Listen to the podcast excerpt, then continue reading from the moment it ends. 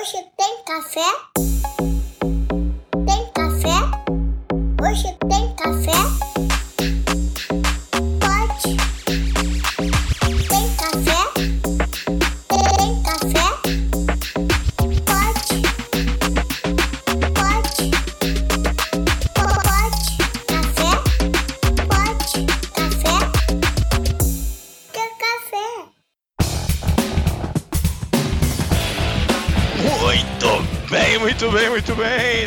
Começando mais um Pod Café da TI, podcast tecnologia e cafeína.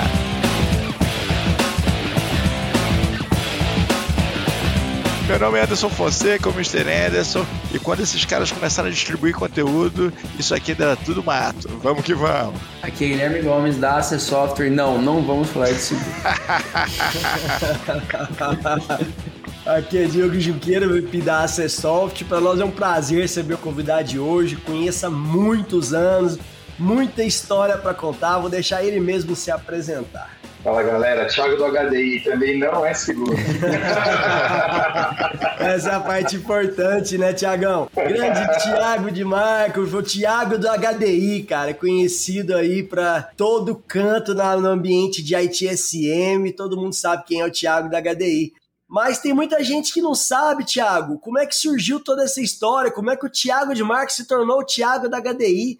E eu acho que essa é uma oportunidade para a gente começar a contar as histórias lá de trás, como é que começou esse movimento, como é que tudo surgiu. Eu acho que isso seria interessante aí para os nossos ouvintes começar a entender. Não, com certeza, Jogão. Primeiro eu queria agradecer demais é, o convite de vocês. Eu acompanho o Pod Café aí há um, um tempo. É, cara, sensacional o conteúdo, os convidados que vocês trazem aqui, putz, sensacional. Até brinquei com o Diogo quando a gente estava no, no congresso do HD agora, no HD Experience. Falei, pô, um dia vocês têm que me convidar para sentar lá naquela cadeira. hein? Aí o Diogão falou, beleza, vai rolar. E aí logo depois do evento já rolou o convite. É, espero que não tenha sido por, por espontânea pressão aí, Diogão. Com certeza que não, Thiago. Tem muita história para contar, inclusive sobre esse evento que, assim, você sabe que eu vou em evento pra caramba, eu devo ter uns 60, 70 eventos esse ano, Tiagão. Eu vou te falar, fazer um elogio público aqui que os outros organizadores não ficam ciúme. Foi com certeza o melhor evento do ano que eu fui, foi o HD Experience. Foi, vocês conseguiram unir ali um, um balanceamento muito bom entre network e conteúdo e com um público muito bacana. Fica aqui desde já meus parabéns. A gente vai falar um pouco mais desse evento aqui durante o podcast, mas, cara, Sim. sair de lá com aquela impressão assim, cara, eles acertaram a mão em tudo, entendeu? Ah, local. Pô, Diogão, obrigado, eu fico feliz. Isso tá falando de alguém que vai em evento toda semana, então você sabe como é que é. Não é algo da boca pra fora, Sim. não. Não, fico muito feliz de ouvir isso. Eu sei que você é um cara também que, pô, como você mesmo falou, a gente já se conhece há muitos anos, você participa do ecossistema do HDI há mais de uma década. E, e, poxa, ouvir isso depois de tantos anos, né? É muito legal saber que a gente continua conseguindo fazer um trabalho bacana. Para quem está ouvindo, né, o HDI é um instituto aí de boas práticas, enfim, que está no mundo todo. Começou nos Estados Unidos em 89, né, faz bastante tempo, mas chegou no Brasil em 2005. Só que o primeiro evento que a gente fez aqui no Brasil foi em 2008. Então foram alguns anos depois que o HDI estava aqui. Foi um evento pequeno, né? Eu, se não me engano, você já deve ter começado com a gente na segunda ou terceira edição. Foi, foi, no segunda edição, aham. É, e aí, a partir daí, a gente sempre teve vocês juntos aí da gente. Então, primeiro, obrigado por, pela parceria, obrigado pelo convite de novo. E, e como você falou, né? O HDI e o Thiago, a gente tem uma história que se funde, né? Uma história profissional está muito pautada no HDI. E é o que a gente estava conversando outro dia, né? Pô, é, eu nem tenho essa é, oportunidade tanto de contar a história do- dos primórdios, porque boa parte da comunidade atual hoje não vem desde o início, né? A comunidade ela vai se renovando. Só como eu estou desde o início ali no Instituto, no HDI, desde quando chegou no Brasil, então acompanhei né, todo essa, essa, essa, esse crescimento do nosso mercado, né? Muitos profissionais como você, né, Diogão?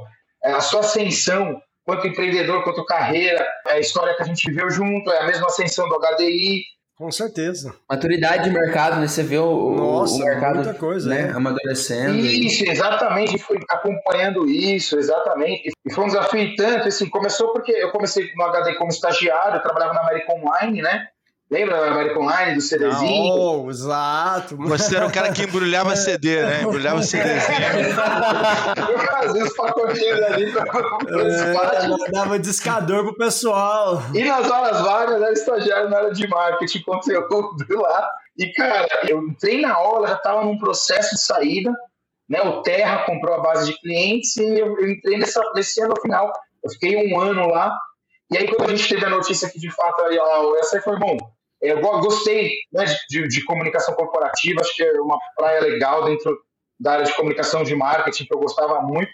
Então, acho que eu vou buscar alguma coisa nesse sentido. O HD estava chegando no Brasil, tive a oportunidade de começar, antes do HD começar, assim, já tinha acontecido uma turma piloto de gerentes, mas era totalmente embrionário, não tinha nada mesmo.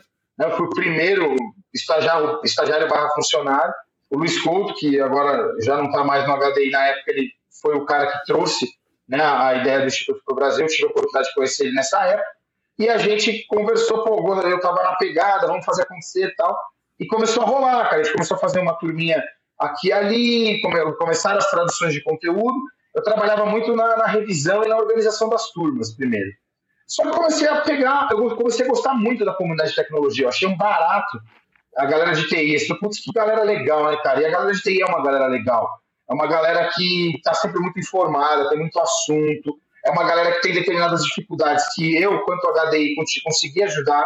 Então, eu me sentia útil pra caramba para a comunidade. Falei, putz, o HDI é muito útil. Né? Eu, Thiago, estou conseguindo fazer muita coisa legal. Então, eu escrevi, comecei a escrever alguns artigos, comecei a, a entender mais do nosso universo de serviço de TI, né, que é a, a, a nossa praia aqui. E começou a rolar. Era o início do IT também, não da, da invenção dele, mas era, era o início, digamos assim, do boom, né?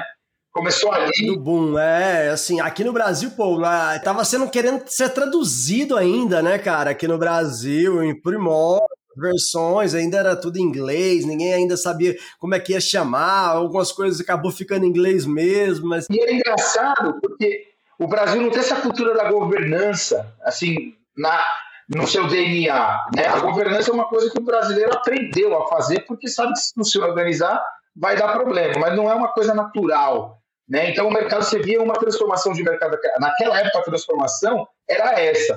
Um mercado desestruturado se estruturar em termos de processo, procedimento, governança de tecnologia, sistemas, foi quando sistemas como Manage Engine, entre outros, começaram a entrar, né, Diogão, numa, com força. No mercado brasileiro, com certeza né? E aí começou a ganhar mercado no Brasil, começaram a enxergar, o Brasil está começando a se organizar, vamos para lá.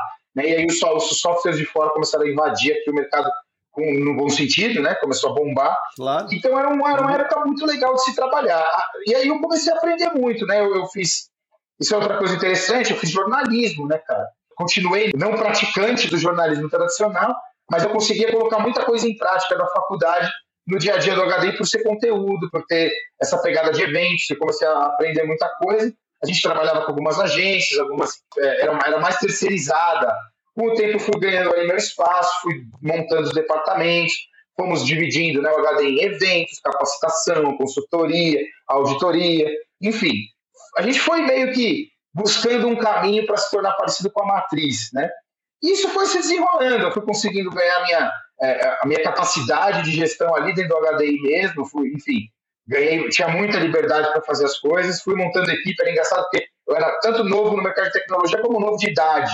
Eu fui gestor muito rápido. Era complicado para eu ganhar um respeito ali. Eu tinha profissionais de muita experiência trabalhando com a gente, e, é, principalmente consultores técnicos, então eu tive que realmente trabalhar muito para conseguir chegar no nível deles ali, conseguir gerenciar o HDI, ter autoridade para isso.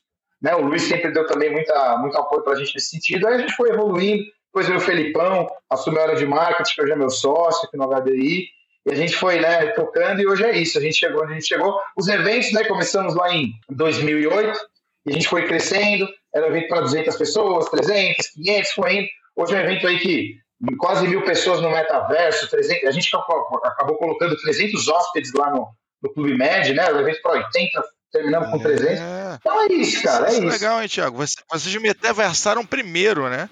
Que quando entrou a pandemia, vocês saíram de metaverso. 2020, né? Assim. Esse termo nem era falado, né, Anderson? A gente nem falava nisso, né? Não era, vocês já existia muito conceito, antes, né? né? Mas nessa pegada que vocês trouxeram de realidade virtual ali, de, de ambiente 3D e tal, Foi uma inovação, né? Pô, cara, ali foi um F5 aqui para os eventos, né? Porque a gente vinha numa tomada, numa toada meio. Aliás, e foi bom ter acontecido isso, porque a gente vinha numa toada assim. Ah, a gente já tava no momento, pô, já tinha né, nosso, nossos clientes ali que vinham no evento todo ano, a gente já tinha meio que um funcionamento ali. Só que isso é natural nosso, acho que a gente acaba é, tendo mais dificuldade de inovar quando você está com, com, o transatlântico andando numa certa velocidade de cruzeiro ali. Né? É difícil você inovar no sentido assim, transformar. Você vai trazendo algumas coisas, né? A gente sempre tem essa característica de trazer coisas novas e tal, mas de disrupção, é, a pandemia forçou a gente a, a, ser disruptivo, né? Até o Diogo lembra num dos grupos, ele falou, pô, o que, que o HDI vai fazer agora com essa pandemia? E aí, cara, né? Pô, Diogo, eu não sei, estamos pensando aqui, eu não queria mais do mesmo.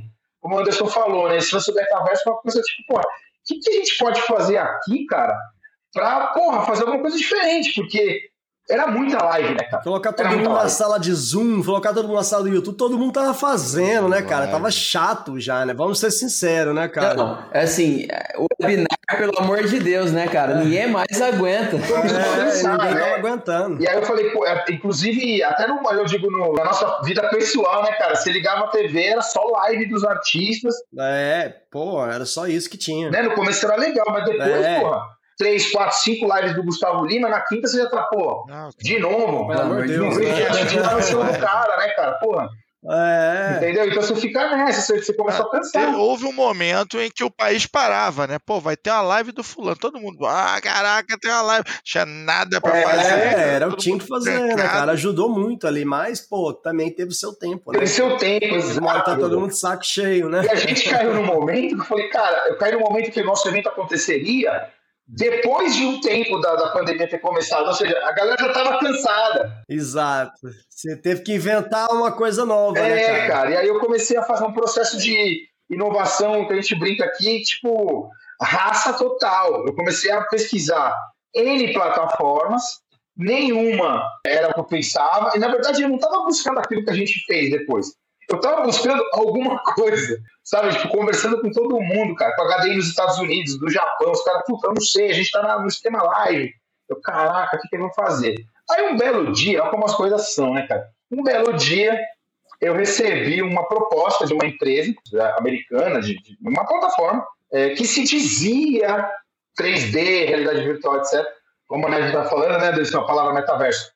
A gente não falava muito aqui, mas já existia o metaverso. E aí chegou, né, cara, é, a proposta dos caras. E eles têm nos Estados Unidos e alguns países também da Europa essa prática de se comparar com outras na própria proposta, com as features, né? Que é uma coisa na maior. Ah, que vacilo. Puta, essa aqui eu não achei lugar nenhum, cara. E eles não eram muito bons de marketing mesmo, era uma empresa mais. Eram os caras que vêm da indústria de games e fizeram uma plataforma de eventos com base nos games. Quando eu conheci, cara, entrei na nuvem no demo, na nuvem, eu falei, caraca, é muito robusto, porque o avatarzinho era muito leve, sabe? Ele andava para lá e para cá, e falei, cara, isso é demais, é muito fácil, muito bom. Aí, segunda etapa, foi difícil pra caramba conseguir uma agenda dos caras, porque, né, pandemia, o mundo inteiro em cima deles. O valor também não era fácil, então a gente começou a conversar com os patrocinadores para falar, ó, a gente tem essa possibilidade, você topa, você topa. Meus patrocinadores também estavam cansados de patrocinar live. Mas, pô, lá vem o HDI mais do mesmo? Não, né? Ah, fazer um zoom de novo, não sei o quê, aquela não coisa. Não ia rolar, né? E aí eu falei, cara, aí eu apresentei essa, essa solução, galera, assim, pelo menos verbalmente, tive o ok e falei, ah, vamos encarar. E aí a gente foi pra cima, trouxe a plataforma, aí você customiza ela inteirinha, faz todo um trabalho ali pra ficar com a sua cara, e aí botamos no ar. Foi isso, entendeu? Foi muito mais, mais metódico do que eu imaginei. Que eu achei que fosse um papo de bar, alguém vira e e se a gente fizesse o Second Life? Pô, juro pra você, Anderson, eu queria que fosse assim, cara. Tiagão, e cara, é, e esse ano, cara, vocês decidiram fazer um evento diferente dos outros. Pô, tava lá desde, sei lá, 2009, né, cara?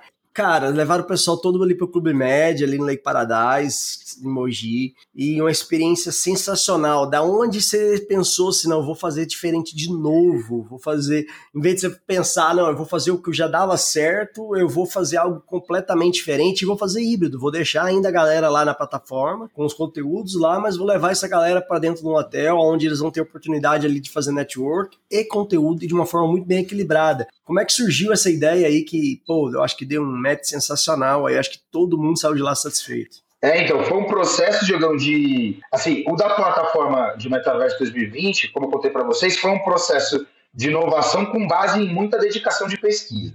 Já esse evento certo. foi um. Como a gente já tinha feito esse metaverso funcionar, é, a nossa dúvida inicial era: vamos fazer mais um ano de metaverso ou a gente vai para o híbrido, né? Porque quando a gente terminou em 2021, ainda tinha um lance pandêmico rolando e a gente falou: e aí, vai não vai, né? Então, o pior de tudo é a espera.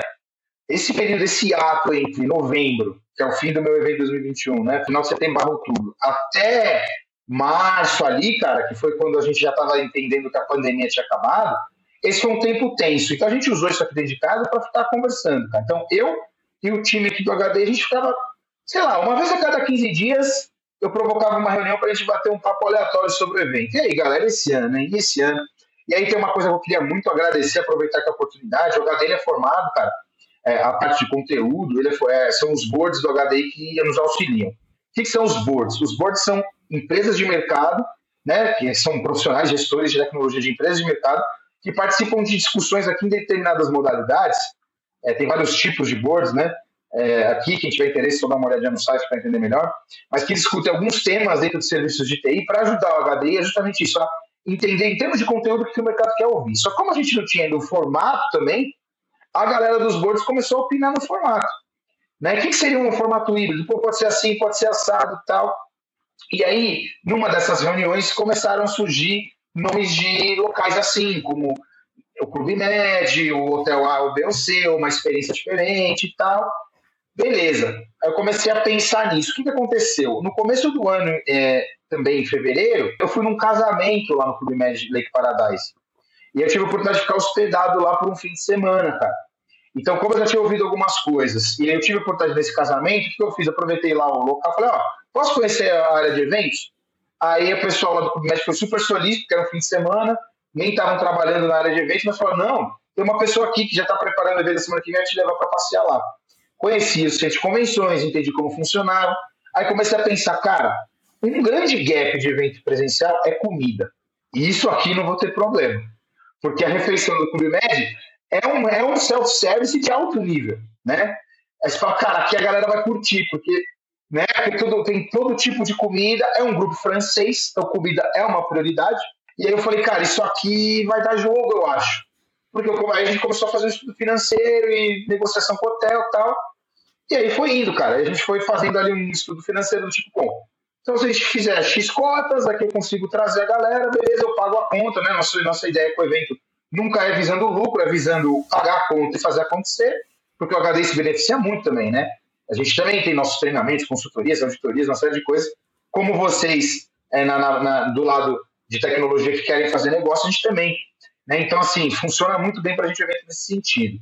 E aí, só que tinha um problema. A gente não podia perder o metaverso também, e o metaverso é caro. Então, esse ano, depois que a gente teve a ideia de fazer o híbrido nesse nível, tipo, pô, metaverso, PubMed, o desafio foi como é que a gente faz essa conta fechar Fazer a matemática da Exato, cara. E aí a gente fez uma conta bem ali, porque, porra, é o primeiro produto, né, que a gente faz desse jeito. Então, as empresas patrocinadoras têm que confiar, primeiro, no HD e, segundo, tem que ter a consciência de falar assim, pô, beleza, por esse preço vale o risco de eu testar esse produto novo do HDI, eu vou. Então eu precisava fazer um preço que eu conseguisse atrair os patrocinadores, mas ao mesmo tempo eu conseguisse pagar a conta e falar, ó, oh, valeu a pena, no que vem a gente faz com um pouquinho mais de respiro porque eu preciso que vocês acreditem no projeto. E a galera acreditou, veio, no caminho aumentou muito, né? Porque, é, como eu falei para vocês, era um evento para 80, 100 pessoas ali. A gente acabou colocando 300 hospedadas, mas, sei lá, quase 30 pessoas em day test, foram 330 inscritos. Então foi uma galera, cara. E aí a gente teve que aumentar o lugar lá também, e é aquela briga com o hotel, enfim. Uma briga boa, né? No bom sentido e tal. Mas é aquela velha história, sabe? também, né, cara? Porra, Aí move um evento para outro lado para aumentar o nosso, a gente acabou pegando ali, né? Aquele, é. aquela, aquele prédio inteiro ali. Então foi isso, cara. Essa foi a história, só que o metaverso, como o Anderson falou, que a galera curtiu e curtiu mesmo. Não deixaram a gente tirar, cara. Não, vocês têm, o metaverso tem que continuar também. Falei, então vamos pros dois, vamos pras cabeças. E acabou virando, cara. Foi muito legal. Agora a gente pode dizer que existe um evento híbrido de verdade aqui. Né? Dá para fazer, cara. É desafiador, mas dá. Com certeza, imagina. Até porque, seguindo essa linha aí, o, o, futuro vai ser um evento de realidade aumentada. Entendeu? Você vai ter ali as coisas do físico misturado com virtual e por aí vai. Isso vai ser doideira. A conta vai ser mais cara um pouquinho, mas dá. é porque a ideia do cara em casa se sentir presente, né? Que o metaverso ele tenha o mundo dele ali. Né? Agora, ele em casa se sentindo presente, acho que esse é o próximo passo, né? Da tecnologia, eu digo, com né? Certeza, a gente chegar nesse é, vai ser sensacional. É, vai tecnologia para eu, por enquanto, eu prefiro estar lá presente, viu, Tiagão? É, foi divertido, a gente fez as Olimpíadas, né? É, pô. Jogão ficou só do lado de fora do campo lá, cornetando. Claro, é, eu fiquei lá jogando futebol. Não entrar, falei, de jeito nenhum, rapaz. Não, rapaz, os caras lá jogando certo. Não, nem, nem chuteira ver, cara. Cara... Se o futebol fosse virtual, era hora do jogo brilhar. Mas eu joguei FIFA lá, né? cara. Aí, joguei FIFA lá. Teve o FIFA, teve o FIFA. E, Tiagão, deixa eu te fazer uma pergunta, cara. Você, até pro pessoal entender, é, é interessante que tem gente aqui que às vezes acha que o HD Brasil é só evento ali, aquele ano ali. Eu acho que é a oportunidade de vocês falar dessa questão da capacitação, de tudo que vocês fazem ali, que é um trabalho muito bom e é um trabalho extremamente. Cara, tem N gestores, vários CIOs, vários gerentes de suportes que passaram, fizeram formação ali no HDI hoje, né, cara? E é interessante você passar isso aqui para até que tem muita gente que está querendo se formar, tem muito ouvinte aqui nosso que está em começo de carreira, que é analista de suporte, pessoal ali que quer fazer carreira e entender um pouco aí de governança, SLA, XLA, etc. Então eu acho que é interessante você falar um pouco aí para a gente dessas vários braços aí do HDI, cara. Não, show de bola, Diogão. É, na verdade, é verdade, você tem toda a razão. Tem gente que, é, como o evento ele tem muita projeção, né? É, a galera imagina que o HDI, e, e, não só esse, a gente tem alguns outros eventos e tal, talvez o pessoal imagine, né? Pô, não, HDI igual evento, né?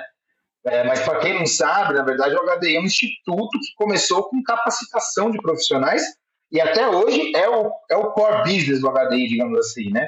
O instituto ele é, ele é feito para isso, para capacitação de pessoas em empresas, né? As pessoas têm várias certificações, então você e é global, né? O HD é um instituto americano, está no mundo todo, mas no Brasil tudo em português há muitos anos, tudo mais, e é aquela é, é aquela escadinha. Você tem treinamentos desde os níveis técnicos para técnicos se transformarem em prestadores de serviço. Então, são treinamentos que olham para um suporte técnico profissional, né? Olham realmente para a experiência do usuário na ponta e transformam esse técnico num prestador de serviço. E isso tem a escadinha, você vai para os analistas, você tem analistas tanto de field como remotos, né, as certificações específicas para cada um. A gente passa para a certificação de líderes, gerentes de suporte, aí você vai para diretor de suporte, Support Center Director, né, o Senior Support Center Manager de gerentes. Todos esses, cada, cada item desse de treinamento tem a sua certificação específica vale no mundo todo, né, como várias certificações, e aí você tem algumas certificações que alimentam a escadinha hierárquica, né? Então, você tem, por exemplo, um KCS, que é a, é a certificação do HD de gestão do conhecimento, que é uma metodologia muito utilizada aí por, por boa parte das empresas do mundo, né, para gestão do conhecimento. O HD tem o KCS Foundations KCS Principles, são dois níveis, né, para KCS. A gente tem o treinamento XLA Foundations, que a pessoa acabou de chegar, né? A gente vai falar um pouco mais disso, mas é o treinamento voltado para a experiência do cliente de TI.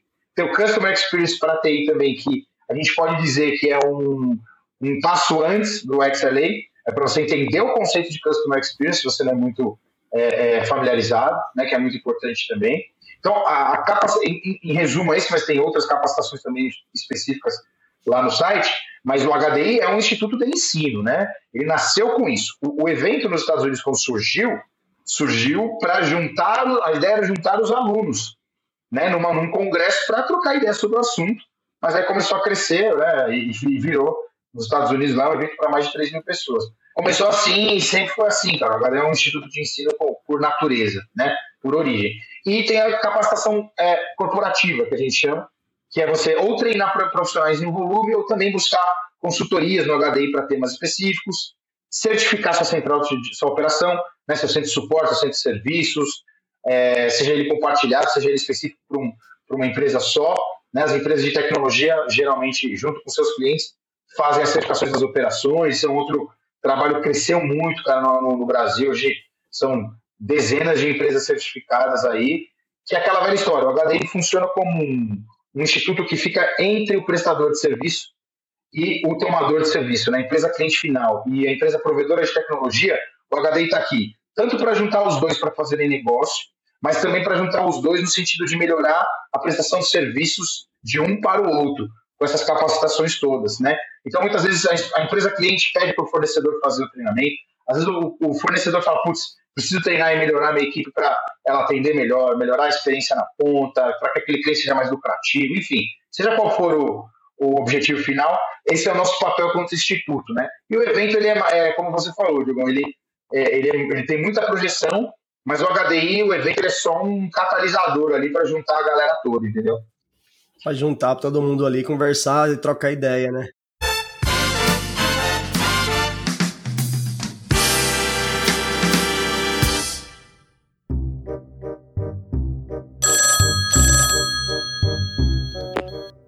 Boa tarde.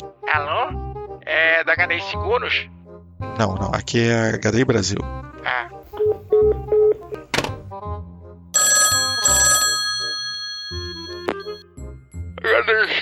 Favor? Não, não, não, cara. É, aqui é a HDI Brasil. Eu quero ver o seguro do meu carro.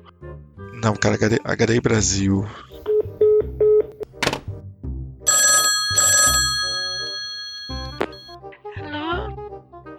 gostaria de fazer seguro para uma moto? Não, não. Aqui é HDI Brasil, tá? A gente, não, a gente não faz seguro.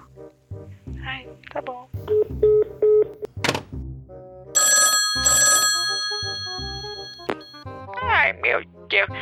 Alô? Eu gostaria de fazer o seguro residencial. Não, senhora, aqui é HDI Brasil. A gente não, não faz seguro.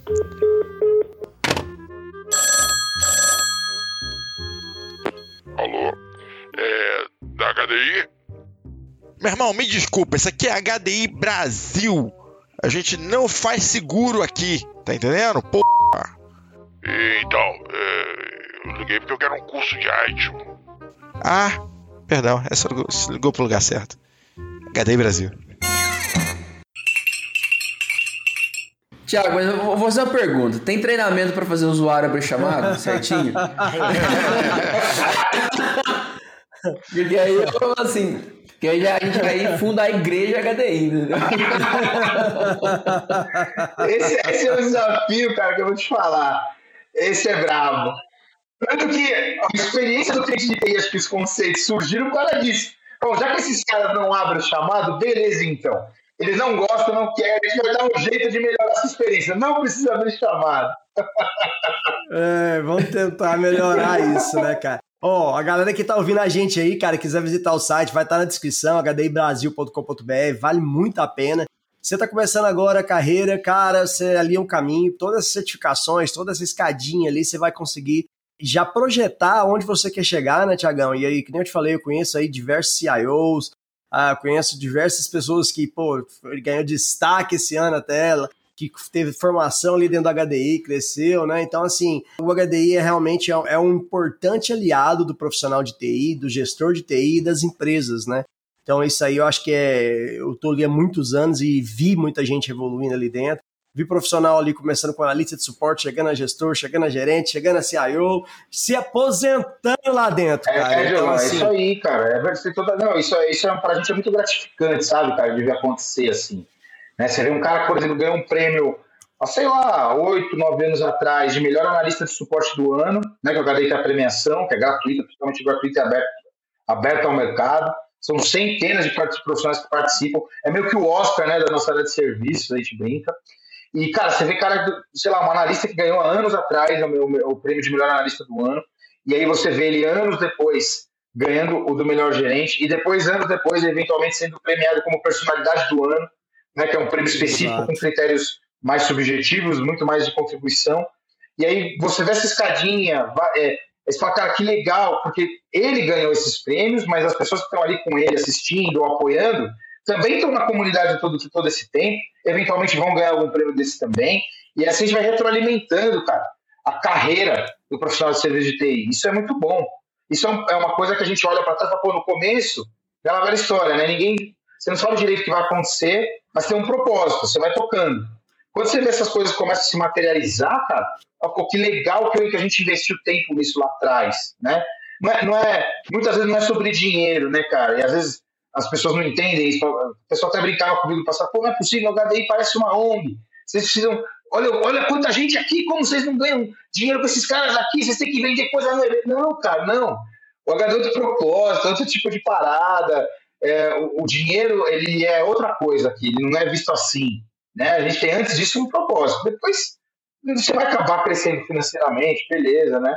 Então, acho que isso, é, isso retrata muito a comunidade assim, que a gente conseguiu montar. Todo mundo ali, né, Diogão? Você já sabe disso. A, a galera que chega, cara, que fica ali por alguns anos com a gente, o propósito da galera é muito parecido, né? Seja ele um profissional, tipo funcionário de uma empresa, um empreendedor, alguém que é do próprio HDI, um consultor, cara, o propósito é muito parecido da comunidade. Isso é uma coisa que a gente conseguiu montar ali, uma cultura. E é o que eu acho muito interessante, é inclusive a própria evolução sua dentro do HDI, né? E quando você, quando você fala que os dois se mergem, como brinquei ali no início, é uma realidade muito grande. Você começou como estagiário, hoje é diretor executivo junto com seu sócio Felipe, né?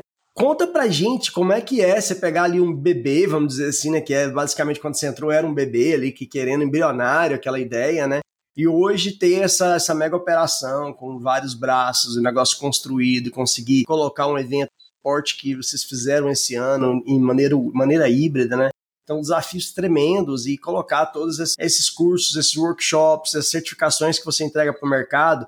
Como é que foi construir isso uh, do ponto de vista do empreendedor, né? Do ponto de vista do Tiago, é, os desafios que foi para ti é, desenvolver isso para a comunidade?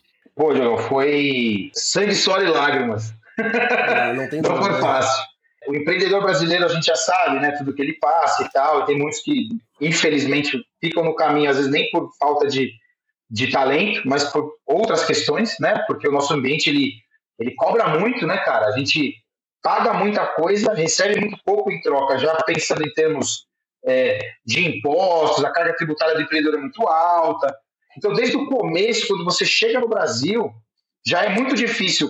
No nosso caso, por exemplo, como instituto, eu lembro muito bem no comecinho, como instituto você conseguir explicar para o pessoal lá fora como as coisas funcionam aqui, né? Um instituto americano. Então, a gente tinha várias dificuldades já de início, que a gente pedia flexibilizações lá fora para a gente poder é, fazer acontecer aqui. E já, então, esse já foi o primeiro desafio. Fazer com que a matriz dos Estados Unidos acreditasse no projeto aqui né? Olhar para o Brasil e falar assim, pô, dá para fazer acontecer lá, né? Só a, a, a, moeda, mais a carga tributária, mais as dificuldades que a gente mostrava que existiam, os caras já, opa, mas espera aí, será que a gente então está fazendo uma, não uma aposta, mas a gente está de, deixando a nossa marca ir para um lugar que vai prosperar? Será que ao invés disso, será que vai ter um efeito contrário, né? Então, o nosso primeiro desafio foi esse, já foi super difícil de vencer. Contar direitinho, o cara fica com pena e vai querer te dar um brincar. Tipo assim, não, vem largar, tu vem pra cá. Anderson, total. Cara, você tá brincando, os caras me zoavam, vocês são heróis, por que vocês não vêm morar aqui, cara? Dou um cargo aqui no HD americano, vem pra cá. Ah, não, cara, mas eu gosto do Brasil. Mó talento, você consegue fazer funcionar com essa carga toda. Eu disse, não, vem, vem pra Não, cá. eu vou te falar, e, cá, hoje, mas ó, isso que você tá falando é exatamente isso. Hoje, passado todo esse tempo, esse ciclo inteiro, né? O abismo que a gente chama, porque depois que você passa do abismo, as coisas vão. Só que existe um abismo entre o começo e aquele momento. Nem, tô falando quando você. Ah, cresci, tô grande, não. Mas aquele momento, aquele turning point, fala, putz, virei. Consegui respirar aqui. Esse abismo é muito difícil do americano entender que você tem que passar por isso nesse nível, como a gente passa aqui. Então foi super desafiador nesse, nesse sentido. O segundo ponto, eu acho que foi a gente conseguir chegar no. É, ter a confiança dos gestores de tecnologia no mercado, que eles são bem desconfiados por natureza. Qualquer erro que um gestor de tecnologia comete, ele é muito cobrado por isso, e é uma área complexa. que as, as grandes empresas cobram muito da, da, das áreas de tecnologia, resultados que às vezes elas nem sabem se conseguem entregar. Né? Ah, TI, fala com TI, TI resolve tudo. Né? Na cabeça da galera de negócio, nós somos cientistas. Né? Então você vai resolver 100% dos problemas do mundo e não é bem assim. Então, assim, conseguiu confiança, o cara chegar e falar assim: não, o HD é um instituto sério e veio aqui para ficar nesse sistema brasileiro para você empreender que é difícil. Então, já foi um outro ponto. Foram anos para conseguir isso. Eu diria sete, oito anos aí para conseguir essa confiança. O evento ajudou. E a essa altura, o, o HD gringo deve estar tá aprendendo com, com a versão brasileira, né? Olha, eu vou te falar, cara, por exemplo, esse, esse, esse lance do metaverso, cara, os caras não conseguiram. Eles falaram, como assim? Até hoje, falam, como assim? Vocês conseguiram esse software, ele, essa plataforma, essa conta não fecha, não fecha. Tá aqui, ó, e aí você manda os balanços, explica, caraca, como assim? Mais impostos. É isso aí, cara. A gente, a gente tem que gostar muito daqui. Tem que gostar muito do Brasil, cara. Empreender aqui. Então, assim, passar esse abismo não foi fácil, não, cara. Mas, assim, agora, brincadeiras à parte, eu acho que o empreendedor brasileiro, cara, primeiro de tudo, quando o cara vai empreender, eu acho que ele deveria ter a consciência de que, assim, porque a primeira coisa que ele pensa, ah, eu quero empreender porque eu não quero trabalhar mais para ninguém, eu não quero mais enriquecer ninguém, eu quero me enriquecer. Eu vou abrir a minha empresa, vou ser meu chefe, e aí eu vou, quando eu ganhar o meu dinheiro, eu resolvo o que eu faço na minha vida, eu quero, né, não quero ter ninguém mandando em mim. Isso é uma das premissas, muitas vezes, que o empreendedor pensa. Mas tem que tomar muito cuidado, porque é, essa, essa, essa, essa, jornada, cara, ela pode ser muito mais complexa do que aguentar um chefe. Muito mais. Tá muito louco. mais. Então, acho que a pessoa tem que ter, né, a pessoa tem que ter uma sensibilidade falar assim, cara, para mim a carreira é bom. É, eu acho que empreender seria legal, seria, putz, mas é, tem isso, tem isso, beleza. Pondera bem. Nem todo porque se todo mundo tivesse nascido para ser empreendedor, com a resiliência de empreendedor, cara, ia, né, não ia ter espaço para todo mundo. Então é natural, são perfis. Acho que é muito importante o cara saber o perfil dele. Eu sou um cara muito resiliente. A gente teve no caminho vários, várias questões, vários problemas. Um dia que a gente vai tomando cerveja, eu conto para vocês um detalhe, mas assim, cara, é, foi muito tortuoso o caminho. Não, não, não, não, o pessoal às vezes vê a gente fazendo várias, várias coisas incríveis desde sempre, porque o HD tem esse propósito, essa cultura de ser um, um, local onde as pessoas vão é, ter é, é um lugar feliz, né? As pessoas vão fazer networking e a gente está sempre ali muito para cima e a gente é assim, só que os bastidores nem sempre é assim. Né? E tem momentos e momentos. Então, assim, cara, é, acho que esse, esse, é o ponto. É você ter muita resiliência mesmo para aguentar a, a, porrada quando ela vem. Mas também, cara, quando você colhe os louros, você chega onde você queria, é muito gratificante. É um negócio que não dá para explicar, cara. Todo fim de evento, para mim, é uma parada de. Que o evento é um, é um, ciclo né, anual, em que eu vi o HD evoluir com base no evento, que ele foi junto, né, o Instituto e o evento vão juntos. Todo fim de evento, cara, eu, eu medito uma semana ali, sabe? agradecendo, pensando. Sensação de, de missão cumprida, Fora do né, comum, cara? assim, a sensação, sabe? Então, assim, tem o ônus, o bônus, eu acho que vai muito da pessoa entender se ela serve para aquilo ou não, entendeu?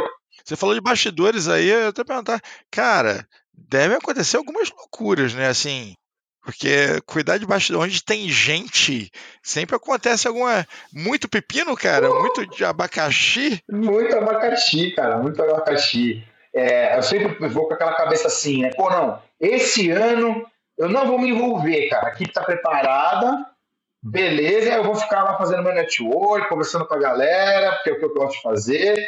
É porque chegou no evento já tá tudo feito, então, cara, mas, é, claro, isso melhorou no começo, obviamente. E outra, eu era do 100% operacional, ao longo do tempo eu fui, né, é, montando as equipes e, e saindo um pouco disso. Mas, assim, não tem jeito, cara. Quando você gosta muito do que você faz, você quer que aquilo aconteça, a própria equipe gosta de quando você está lá ajudando. Eles até resolveriam algumas coisas sozinhos. Mas quando você chega e está, pô, o Thiagão tá aí, vamos resolver junto e tal. E dá uns puta uns pepinos. Dá umas coisas que você não acredita, assim. Você já. Você tá ali, né, agora no Clube Med mesmo, você tá ali no, dia antes do evento, acompanhando a montagem, tá tudo certo. Pô, daqui a pouco começa o happy hour, tá tudo bem por aqui, vou lá e tal. Cara, eu pisei no happy hour às seis e meia da tarde, lá no Clube Med para encontrar a galera eu vou com o radinho, né? Sempre ali para ver que tá tudo bem. Alguém chamando, Tiagão, precisa dar um pulinho aqui? Eu falei, não, cara, cheguei no happy hour e tal. Ah, não, não, não, é que você não tá entendendo. Você precisa dar um pulinho aqui, no auditório. E aí você chega lá, cara, é uma decisão que você tem que tomar de uma coisa assim, super grave. Tipo assim, ó, se, é, ou isso, ou não tem palco amanhã, o LED tá apagado, sabe? Uma coisa assim. Tipo, a gente não contava que aqui precisaria de, uma, de um guindaste, de uma. aquele guindaste de iluminação, né? Porque aquela luz pode dar tal curto. Caraca. E aí tem um preço grande daquilo que você pagar. Eu achei que você ia falar que tinha um executivo de uma multinacional bêbado, pendurado no luxo. Isso acontece. É, isso é, é o pós-festa. é o final do happy hour, né, cara? é o pepino técnico, depois é o comportamental. Sensacional. Legal. É, você comentou, cara, sobre a questão do Customer Experience, né? Então, fala um pouco aí do XLA, o XLA, como é que é essa nova certificação, como é que é esse, esse novo curso, né, que vocês estão trazendo aqui pro, pro Brasil, que é uma coisa que tá se falando muito, né, cara? Todo mundo se fala de, de Customer Experience, Customer Experience, Customer Experience. O Mr. Anderson é o nosso diretor de Customer Experience aqui na empresa, então a gente tá extremamente envolvido. Achei sensacional o Keynote lá, o cara manja pra caramba de XLA. Então, assim, queria que você falasse um pouco, né? Imagino que você deve ter buscado isso aí na- nas suas idas para os Estados Unidos, quando tá vendo lá, o- vendo de perto, ah, você tá lá todo ano, que eu te sigo ali no LinkedIn, trazendo, buscando sempre essas informações, essas novidades e trazendo aqui pro Brasil.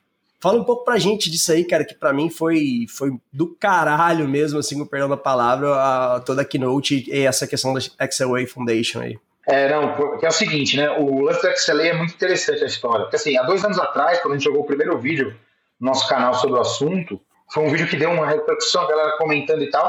Só que acontece, o XLA começou com um conceito de você começar a incluir no seu SLA alguns indicadores de experiência que estavam ainda em estudo. Então o XLA começou com um conceito, mas que no começo ali não tinha ainda muita forma de você levar para o objetivo, ele ainda era um pouco subjetivo. Então, e tudo que é muito subjetivo, principalmente para um profissional de TI, ele vai ter um nível ali de, ele vai ter um teto ali de implementação, né? O pessoal vai ter um certo nível e fala, beleza, é isso, por enquanto é isso, é o que tem de conceito, a gente estuda, vai fazendo, mas não existia uma, não existia uma fórmula, né? Um, um frame do XLA. E quando eu conversei com o Alan Ness, que foi esse keynote que você falou, Diogão, que a gente trouxe ele para o Brasil, eu conheci ele dois anos atrás na, conferência do HD americana, e para minha surpresa, conversando com ele, o cara fundou o IT1, cara, ele criou o primeiro, a primeira biblioteca. Estava da cabeça daquele cara.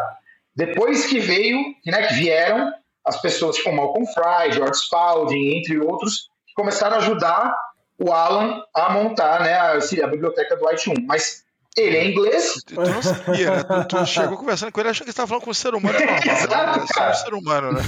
Exatamente, Anderson. Isso mesmo, cara. Falei, pô, beleza, é um cara que manja, legal, de XLA, né? Que ele deu uma palestra lá. Falei, pra mim é isso. Porque ele não conta essa história. Né? E aí um cara que chegou pra conversar falou, sabe o que você tá falando? Aí ele me contou a história do Alan. Eu falei, cacete, cara, esse cara é um monstro. Porque ele não só criou o IT1 da cabeça dele, desenhou os primeiros processos e tal, mas ele criou o conceito de nuvem pública, cara. Ele, ele pegou as, os grandes players e montou na Ah. Philips a primeira nuvem pública para vender é, nuvem as a service, né? Que não existia. Então o cara, ele é muito genial. Né? Ele, começou, a- ele começou a falar de XLA, cara. Eu falei, peraí. Ele falou, não, eu estou montando um framework de XLA na minha nova empresa que chama XLA Collab. Que é, na verdade, uma empresa, é um instituto colaborativo. Estou trazendo algumas cabeças para a gente montar um framework, ou seja, eu quero metrificar a experiência. Eu quero colocar isso num plano em que o cara de TI consiga executar. Falei, caraca. Aí, só que você olha o histórico do cara, você fala, esse cara vai complicar, ele vai conseguir. Se ele está fazendo isso, ele não está à toa. Então, e outro, ele inventou o termo XLA. Né? Ele que foi o primeiro cara que falou sobre isso. E aí você fala, putz, sensacional, vou, vou, vou ficar perto dele. Aí a gente fez esse primeiro vídeo, teve essa repercussão. Falei, olha, acho que aqui no Brasil a gente tem muito espaço, porque ele sempre falou isso para mim. Cara, o Brasil é o país da experiência, é onde as pessoas valorizam de verdade. Os Estados Unidos ainda é uma briga, sabe? Tipo, faço ou não faço. Agora o Gartner colocou, o Alan escreveu uma, um- uma paradinha lá que o Gartner publicou, e aí agora acho que eles estão começando a falar, pô, ferrou, vou ter que investir nisso. Mas o americano, empresas que têm mais, países com mais governança, preferem tentar não ir para esse lado, porque custa mais caro, né? principalmente no começo. Você, né? Uma experiência maior. Só que depois, né, o que eles não entendem é que no longo prazo, isso devolve muito para você. Novos negócios, mais clientes e tudo mais, que a experiência vai no outro nível. Então, essa foi a história. Aí a gente ficou ali paquerando o Alan aquele ano, não conseguimos trazer ele, porque ele também não tinha algo ainda tão estruturado. No ano seguinte, que foi ano passado, aí sim, ele levou uma palestra já com o framework lá no HDI e a gente fez o curso dele, o XLA Foundation, que ele criou. Que é a mesma coisa quando ele fez o IT Foundation lá atrás. Foi, cara, é, é a primeira turma do mundo, isso aqui é um marco, né, cara? E ele não é instrutor.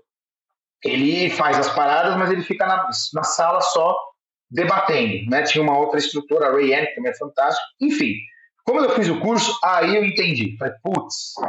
E aí ele mostrou, cara, que experiência acumulativa ao longo do tempo, uma série de indicadores cruzando com a SLA. E aí que eu comecei a ver que aquilo era um framework. Foi aí que a gente trouxe ele para o Brasil. E aí ele fez essa, ele fez a palestra aqui, dando esse cheirinho do que é o XLA, só que ele fez um curso aqui também como instrutor. Ele falou: se eu for para o Brasil, eu vou dar essa aula. Eu não dou essa aula, mas para o brasileiro eu vou dar. E aí a gente bombou uma turma aqui, não tinha nem como mais. A gente deu sold out dela na primeira semana de anúncio. Bombou, quase 30 pessoas em sala, foi sensacional. E ele deu, cara, aula. Antes do, do evento, ele estava dando aula aqui de três dias, depois ele foi pro evento. E aí na aula a gente pôde ver, cara, quanto as empresas vão poder usufruir disso pra caramba. Porque aí agora entrando na, na, parte do que é isso, né? O XLA não é, é diferente do SLA, cara, que é um contrato comercial, vai, pra, hoje em dia a gente pode dizer isso. Não, o SLA é um contrato comercial. Um não exclui o outro. O SLA continua sendo importante você ter um baseline de negociação, com algum indicador, com alguma questão contratual importante para você poder medir prazo, preço, entrega e tudo mais, né? Em alguns casos, multa e etc., dependendo do contrato. Agora, o XLA ele sobrepõe no XLA Stack, que é o, o frame que o Alan defende, você tem aqui o SLA e seus indicadores e você tem o XLA e seus indicadores. E os indicadores do XLA, eles são de comportamento e muitas vezes eles a, a, a magia do XLA é ele contracenar com os indicadores tradicionais. É você saber como implementá-los em alguns casos. Então vocês vão ver ali muitas vezes alguns indicadores que você já usa no seu dia a dia, só que ele, ele é usado de outra maneira, medido de uma outra forma, né? Então, é, é, é, esse, é a primeira, esse é o primeiro ponto. O segundo ponto, cara, é que as pessoas confundem muito experiência com pesquisa. Assim, ah, não, não, eu tenho NPS aqui, meu NPS é alto, tô bem. Cara, desculpa, não está. Além de SLA atingido não ser cliente satisfeito, NPS atingido também não é. Ele é um indício, cara. Ele é um indício, mas ele não pode ser levado como bala de prata. Né? Nem o NPS, nem o CSAT. Talvez se você juntar dois, três indicadores de pesquisa, num CX Score, que a gente chama que é uma média deles e tal, pode ser que você comece a ter algum, algum faro, mas a grande verdade, cara, é que a riqueza está no feedback não estruturado. A riqueza do XLA é baseada no feedback não estruturado. O que, é isso? É o feedback que você não tem num chamado. Por isso que a gente estava brincando da abertura desse chamado, mas, cara, é, um cliente não vai abrir chamado na maioria das vezes. E outra, 77% dos incidentes nem reportados são.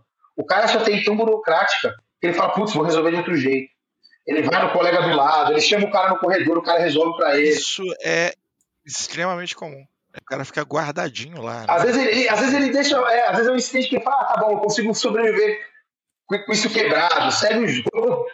E vai, cara. Então, assim, a experiência, a, a, a magia está em você conseguir entender o seu cliente quando ele não está reclamando especificamente de A ou B. Por exemplo, seu técnico está atendendo um problema de impressora.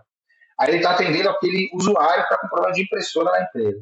Só que ele escuta daquele usuário durante o papo, putz, cara, aquele release do software tal que vocês soltaram ontem, pô, cara, foi aquele botão de enviar ficou muito pequenininho ali. Também não gostei do relatório, viu, cara? O relatório chegou, antigamente chegava melhor. Sei lá, eu não gostei muito.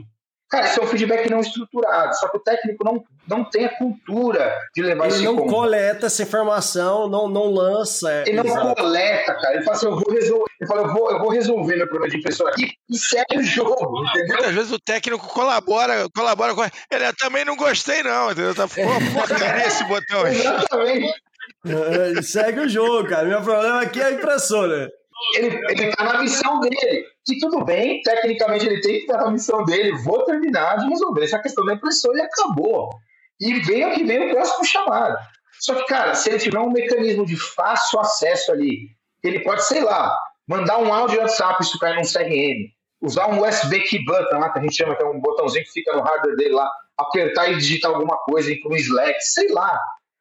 De alguma forma ele reportar isso, isso virar um tratamento é, oficial, né, um chamado que, pô, alguém falou e que faz sentido, cara, você imagina esse cara que resolve a impressora dele. E dois dias depois, um técnico liga para ele e fala assim: pô, cara, ó, o fulano tava aí consertando a sua impressora, mas ele comentou que tal coisa você não gostou. O que, que você acha que dá para melhorar? Pô, cara, mesmo que não melhore o sistema, que, seja, que aquilo não seja possível de mexer, o cara vai achar maravilhoso o serviço.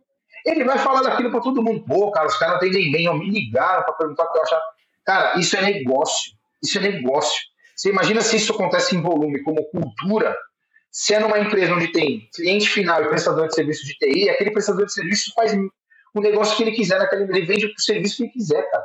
Porque os usuários vão falar tão bem dele que vão falar, cara, vocês são muito bons. Vamos fazer agora, então, você tem um contrato de suporte nenhum, pô, vamos fazer MS comigo. Pô, vamos fechar com você um contrato de monitoramento, vocês são muito bons. O, cara, o, o outsourcing começa a ganhar terreno. E assim com o software também. Uhum. Né? Se o cara fala uns, né, o cara está consertando a funcionalidade A, mas ele abre o chamado da B porque o cara reclamou, ou no cafezinho ele ouviu alguma coisa, foi almoçar com um usuário ouviu alguma coisa, e ele leva isso à frente, cara. Esse é o primeiro ponto da experiência. Aí você começa, de fato, conseguir imaginar o que é o XLA assim. Só que o XLA vai muito além, cara. Ele mede várias coisas. Por exemplo, uma coisa importante, experiência cumulativa. E a gente de TI às vezes acha que não. Então você vai lá, você faz um excelente atendimento e você cumpre um SLA, tá, pô, beleza, a gente está cumprindo esse SLA, o cliente está de certa forma, certa forma satisfeito, beleza. Só que é o seguinte, se você faz isso várias vezes, só que chega um dia, cara, na jornada inteira dele, um belo dia lá, ele, ele abre um chamado e recebe uma mensagem de férias. Contate o fulano que eu tô de férias. Ah, não acredito. Tava bom demais pra ser verdade, já era. Cara. Então, experiência cumulativa. Mês após dia após dia, mês após mês, ano após ano, e você vai comparando, cara. E, e tem que ser uma crescente, né? Outra coisa, a jornada integral. Você tá falando cultura, né, cara? Você colocar isso aí como cultura de uma empresa, eu acho que é a parte fundamental. Eu acho que é o grande desafio e a grande importância aí do Xaway. Eu acho que colocar isso, enraizar isso como framework dentro de cultura, levando para toda a empresa e coletando essas informações, só tende a gente que é de negócio, cara, a ver. Eu só vejo resultados, eu vejo mais números, eu vejo upsell, cross-sell, tudo ali é a oportunidade surgindo, né? E o nível de satisfação da, daquela equipe de suporte, o pessoal de suporte, cara, vai ser muito sensacional. Igual você falou, né? Às vezes o cara nem resolveu, mas só de alguém ter dado atenção para ele ouvir do que, que ele tinha para falar, já, já é um ganho tremendo, né, cara? Isso aí realmente personaliza aquele atendimento. É um diferencial. Porque é sentimento, sentimento. né, cara? É porque experiência é sentimento. Assim, de uma forma bem simples, é de uma forma bem simples, nosso dia a dia. É igual, até no meu vídeo desse exemplo que ele é bem claro. É igual você pegar um, um, pegar o seu aplicativo lá de, de transporte, né, de táxi, e pedir para você ir para algum lugar. Cara, o SLA é muito bem estabelecido, né? Quando você olha ali, você sabe a distância que você vai percorrer, o preço que você vai pagar, uhum. E, e, o carro que vai vir te buscar, tudo certo. O trajeto, o jogo é todo combinado. SLA ele é estabelecido no momento que você pede o carro e ele aceita a corrida, o motorista. Só que, cara, se você chega no carro, o ar tá quebrado, ele dirige mal, você passa um perrengue no caminho, você tem mala, ele não te ajuda a a mala, para abastecer, qualquer coisa dessa não está dentro do SLA, você não consegue. Ele continua cumprindo com você quando ele te entregou lá no destino final, cara. Só que no caminho ele não cumpriu os XLAs dele. Os acordos de nível de experiência uhum. comigo não foram cumpridos. E aí você fala, ah, mas isso não está no contrato. Então, não estava. Com o XLA agora, você começa a conseguir contratualmente colocar alguns índices ali, cara. Com certeza. Sabe? Tem uma coisa, eu falo com a nossa equipe aqui de, de Customer Experience, essa experiência do, do, teu, do teu cliente ali não é algo, tem muito a ver com o que você disse agora, que não é algo que aconteceu, é algo que está acontecendo. É um status. É igual se tua internet cai e você liga para operadora de internet e fala assim: minha internet caiu. Ele fala assim: mas ontem estava muito boa. Ontem ela estava bombando. ontem a conexão estava tinindo. Eu vi aqui que você fez um download. Não é isso, entendeu? É sobre o status, é sobre momento, agora, é. é. sobre esse momento. É por isso que é importante manter contato. Mas, é, mas eu falei com o cara mês passado. Não faz mal, agora a gente tem que saber é. esse mês como é que ele tá né? E ah, foi muito bom, pode ter sido muito bom, mas se tiver alguma pedrinha incomodando ele agora, acabou. Porque o que importa é o status, é o momento. Né? Então, o Customer Experience é sobre o agora. E isso é uma coisa muito importante. Não, demais, cara, demais, demais. Não, engraçado que tem outra coisa, né? A gente, experiência, isso que o Anderson falou, né? Na, na experiência, cara, é, às vezes não tem nem a ver com a sua área Só que tem a ver com a jornada. Com a sua... Então o cara tem uma jornada com a sua empresa de ponta a ponta que às vezes ele está insatisfeito quando ele entrou no site e aí às vezes, sei lá, o chat tinha alguém offline naquela hora e ele queria falar com alguém, não podia, e o cara ficou bravo e falou, cara, minha experiência foi, não, mas e tudo que a gente fez? Ah, não, mas isso não tem nada a ver com TI. Sinto muito, cara. Tem a ver com o contato dele com a sua empresa, a jornada do cliente. É, exatamente, a jornada completa dentro do, do negócio. E aí, por isso que é uma cultura geral tem que ser estabelecida, que eu acho que todo mundo tem que vestir essa camisa e implantar. Cara, tá aí um curso que eu recomendo para todo mundo já, viu, cara? Eu não conheço, não fiz, mas vou procurar aí as próximas turmas, viu, Tiagão? Que é algo aí com certeza vale a pena. É, a próxima turma, é, tem uma próxima turma aí em dezembro, mas assim, o legal é que agora está em português também. Essa primeira turma a gente fez em inglês, que o Alan que deu a aula e tal, mas a próxima já é em português, instrutor brasileiro e tudo mais. Então vale a pena sim, Diogão.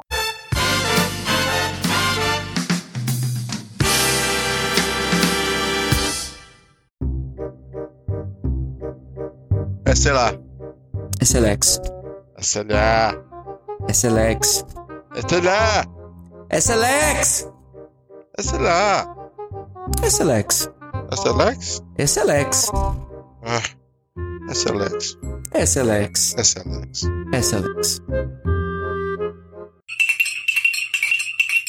Cara, é até uma coisa interessante. O profissional de TI que fica parado, ele, ele fica literalmente fora do mercado, né? Porque as coisas evoluem desde do princípio aí, quantas vezes o White já foi atualizado, quantas vezes os, os diversos programas foram atualizados, e aí qual que seria as técnicas para o profissional de TI tentar se manter sempre atualizado com os avanços da área, né? O cara tem que, tem que gostar e tem que querer acima de tudo, né, Tiagão? Mas só gostar e querer não basta, ele tem que ir atrás, né? Total, Diogão. Eu acho que o primeiro ponto, cara, é uma coisa que... Eu acho que isso é uma, essa, essa, essa opinião que eu vou dar, ela é mutante também, né? Porque eu já pensei... No passado, a receita de bolo era uma, acho que hoje ela já mudou. Primeira coisa, na minha visão, e hoje é muito complicado, e que acho que o profissional de, de tecnologia tem que ficar muito atento, cara, é saber filtrar as informações disponíveis hoje. Tem muita coisa, cara. Tem coisa pra caralho, né? É cara? disponível na internet, pago e não pago. Tem de tudo, cara. É muita coisa. E assim. Não, eu tava, eu tava olhando aqui o blog da HDI, é o segundo melhor blog que eu conheço, só perde o blog da C. De vocês é bom também, Entendeu? É um trabalho muito, muito bem feito, né? O Mr. Anderson tem, tem ficado à frente do blog aí nos, nos últimos meses e tem sido assim, nosso blog tá sensacional. E uma outra coisa que eu acho importante, que eu, eu queria até aproveitar nesse momento que a gente tá quase encaminhando para o final do podcast, né? Que é um bom momento para a gente pedir os cupons, né, Thiago? Eu acho que você tem que arrumar os cupons de desconto para a gente fazer uns, uns treinamentos, uns cursos, né? Mas olha só, nós vamos ver o cara do cupom. É, o seguinte, a Cláudia, a Cláudia mal sentou aqui para conversar com a gente, ele já tá, ele tem 12 cachorros na casa dele, ele já tava pedindo cupom para Cláudia. Antes de começar a gravar, cara, todo dia, Aí nós estamos aqui gravando o Gomes tá lá, pô, vou fazer esse curso. Pô, eu acho que é um bom momento pra gente fazer Mas Sim. como a gente está falando de capacitação, esse é um dos pontos, com certeza. Cupomzinho, né? Não, vamos fazer, cara. Inclusive, quem tiver ouvido o podcast aí, para em contato com, com a gente aí no falecom.hd, a gente vai interessar só não vou falar percentual de desconto, senão o Felipão me bate depois do podcast. Aí, tá vendo aí? Vamos deixar aí na descrição, ó. Não, mas aí vocês compram o desconto, o Thiago ele vai arrumar pra vocês. É o Tiagão no Pote Café. Escreve lá no falecom.hdibrasil.com.br, vai estar tá na descrição. Fala o Tiagão no Pote Café eu quero o meu cupom. E qualquer coisa, vocês olham o LinkedIn dele que vai estar tá na descrição e cobra ele também. Mas eu acho que o primeiro ponto é isso, cara, é saber filtrar informação, né? A gente tem aí uma. A gente tem essa questão do. Enfim, tem os blogs, os bons blogs, né? Como a gente acabou de falar agora. É, mas não só isso, cara. Os canais de YouTube, por exemplo, não só os nossos, mas alguns outros, que são poucos, mas são bons. Acho que vale, vale filtrar, cara. Filtrar a informação, entender se o que você está lendo está puxando é, para ser alguma coisa favorável a alguma empresa ou não, ou é neutro, ou de fato a pessoa pode falar, não, isso é um conteúdo neutro que de fato vai funcionar se eu trabalhar aqui ou ali, né? Essa, essa, é, ou criar um plano de ação para esse projeto, vai funcionar por aqui ou por ali. Então, acho é muito importante, cara, filtrar a informação que está fazendo. Outra coisa, informação paga, cursos, treinamentos também, cara. Isso é uma coisa muito importante. O profissional para fazer um curso ao bem, mas o que ele precisava é ser. Então, ele tentar entender dentro da empresa dele qual é o real desafio, cara. O que eu quero para minha carreira? Qual é o meu real desafio aqui dentro? Eu quero crescer nessa empresa ou eu quero ir para outra empresa mês que vem? Porque se eu quiser mudar de empresa e de função, não adianta eu investir nesse curso agora. Né? Eu vou investir naquele outro. Vou gastar dinheiro e tempo à toa, né, cara? Você tem que saber aonde você quer chegar para saber o que você precisa. Acho que a palavra mágica não é tempo. O nosso tempo é muito escasso. Então, acho que para o profissional de TI estudar o que ele tem que estudar de fato e conseguir evoluir na carreira dele, cara, ele pensar muito bem qual é o objetivo dele primeiro, depois buscar informação, filtrar muito bem e quando for comprar alguma coisa também que seja muito bem pensado, cara. A gente aqui no HDI até a gente tem o pessoal entra em contato com dúvidas, a gente, a gente faz até essa consultoria para as pessoas, sabe? O que você está procurando para sua carreira? É isso mesmo? Você está buscando uma certificação? Não é aqui você tem que investir, em outro lugar. Sabe? Então, assim, o profissional tem que saber muito bem para onde ele vai, ou pelo menos ter uma noção, entender dentro da empresa, junto ao RH, se a empresa pode ajudar ele ou não, se ele vai ter que dispor do bolso, entender de onde vem esse investimento e fazer o investimento correto. Porque, tudo bem, a gente não vai acertar 100% das vezes, né? Mas é importante, acho que, a dedicação. A dedicação do filtro muito importante.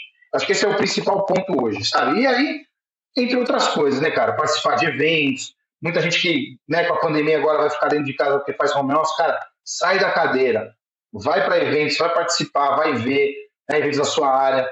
É, tem muito evento gratuito na internet. Não, né, não tem grana, vai em lives, participa de networking onde der, cara.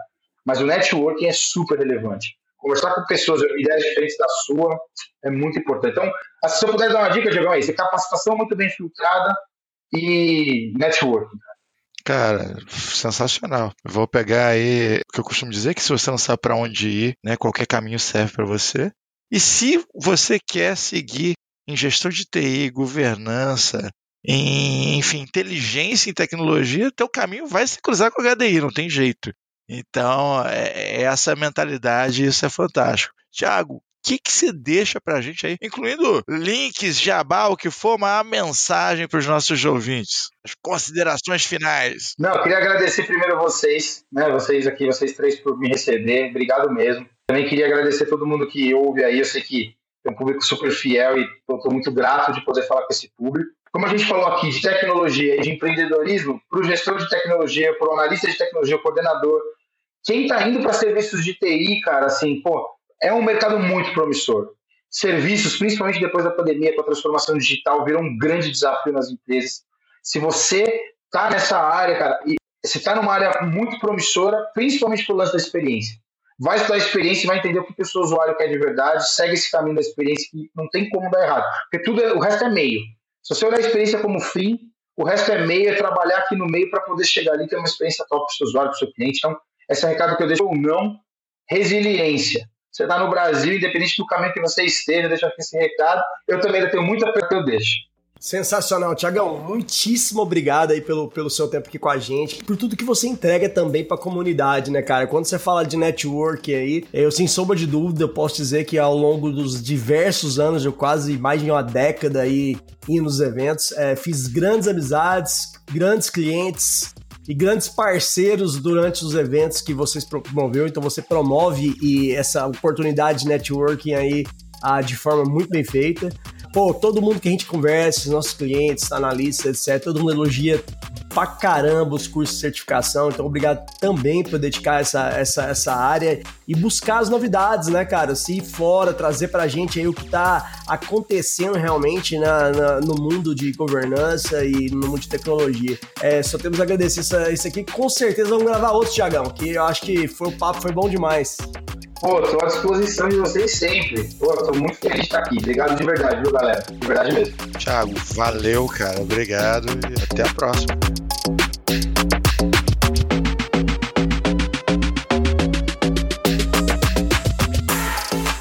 Este foi mais um episódio da terceira temporada do Pod Café da TI.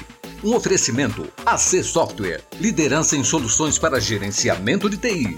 Se você quer sugerir um tema ou falar com a nossa equipe, escreva para podcast@podcafeti.com.br. Edição e mixagem Marcos Gonçalves, locução e edição de áudio. Arroba Marcos GNC.